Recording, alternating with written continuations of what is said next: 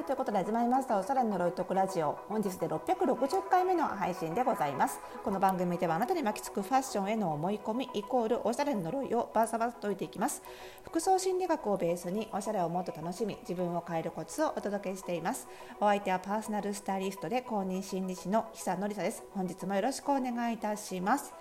さあ最近ちょっとめっきりね生活リズムが変わってきてあのー、ずっとだいたい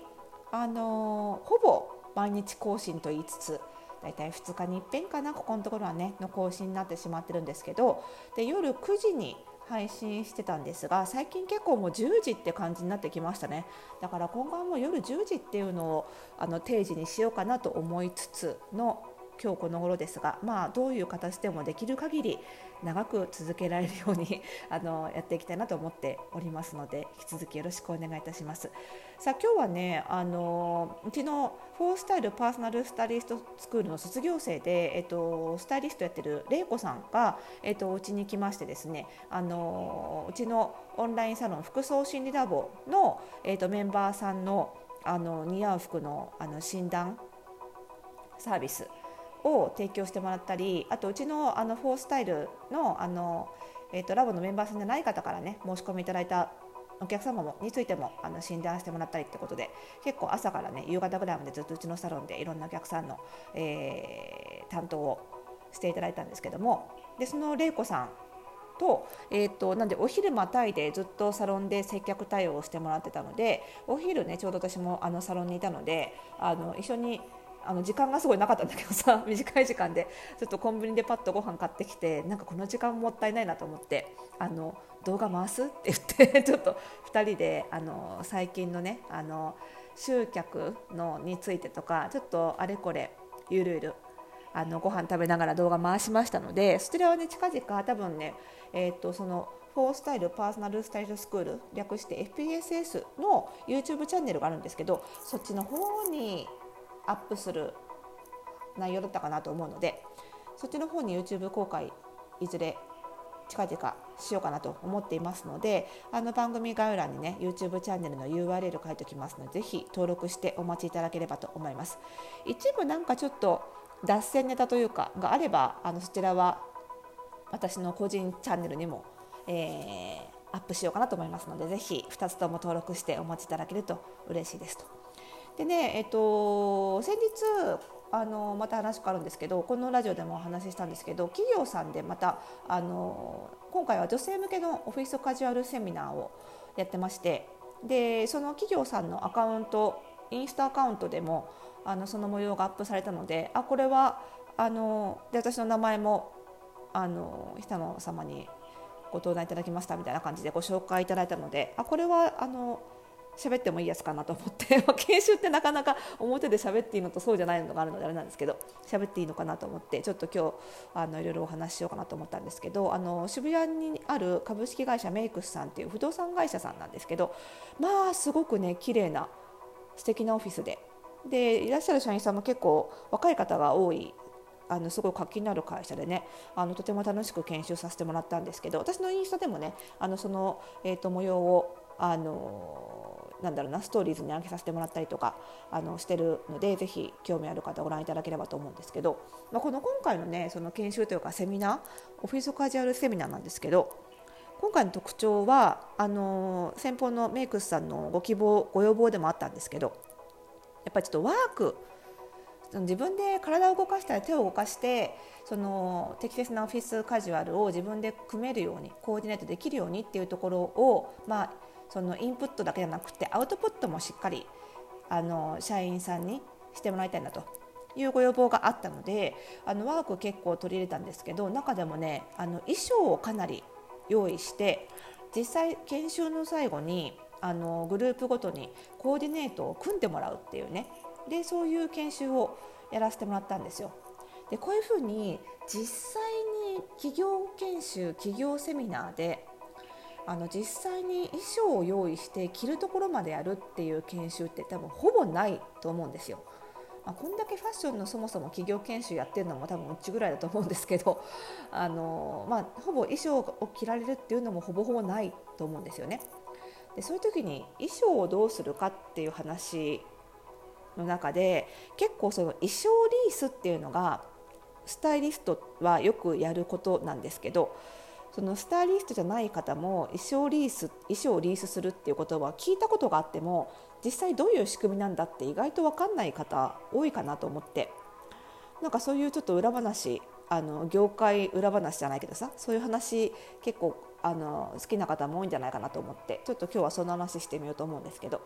で前にねなんかスタイリストとして起業したい人からその衣装リースをしなきゃいけないんだけどそれができなくってみたいな相談を受けたこともあったんですよ昔にね。だから特にそのなんだろうなもともと雑誌とかのスタイリストをやっている人に弟子入りして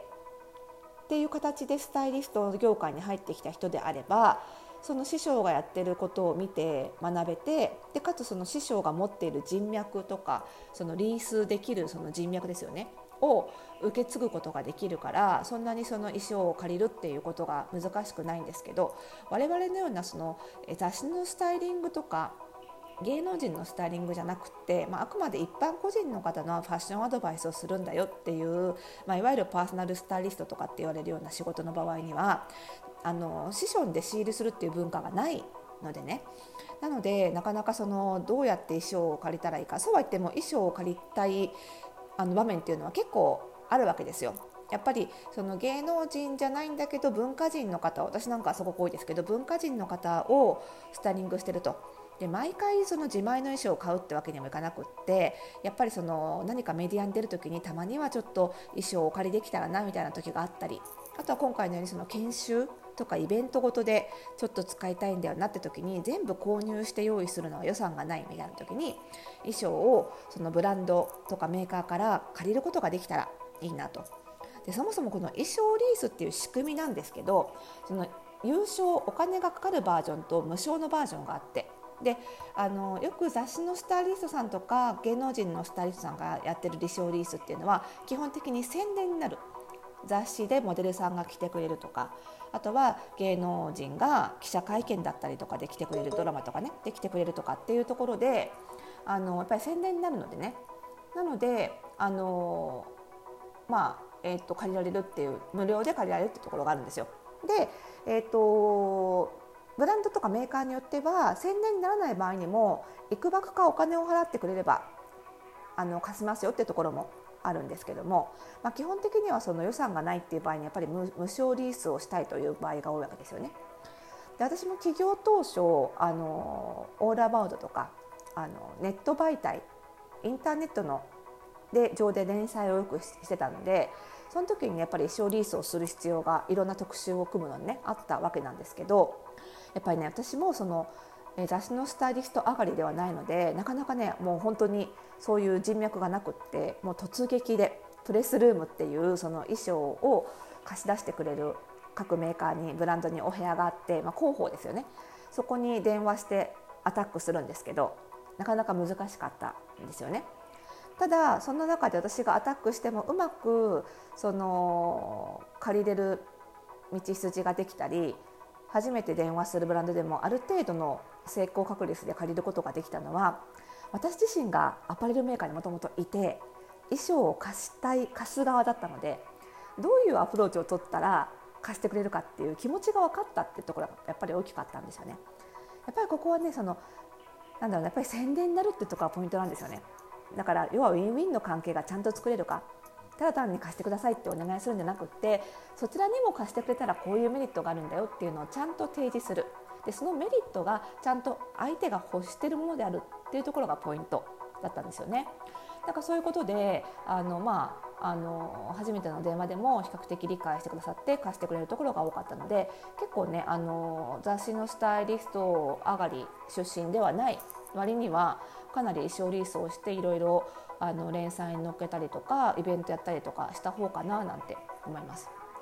でそこからまああのそんな企業当初16年前から月日が経って今の時代はあのブランね結構あのオンラインだけで販売することができるようになったりして小さいブランドも増えてきたのであの結構そういうところにお貸し出しいただきやすくなったかなっていうのは思うんですよね。協力してもらえる先が見つけやすくなったブランドが増えたからね。あとはその単にメディアに載せるっていうことじゃなけなだけじゃなくって実際にそのエンドユーザーさんに触ってもらってファンを地道に増やすっていうことの重要性もここ数年ですごい理解されてきたと思うんですよねアパレル業界の中でも。今まではこうバーンってなんか大手メディアに載せてバーンって宣伝することこそが正義みたいなところがあったんですけど、まあ、その雑誌の販売部数の低下なんかも相まって結構ねそういう小さいイベントでもちゃんとコツコツ貸していってあの地道にその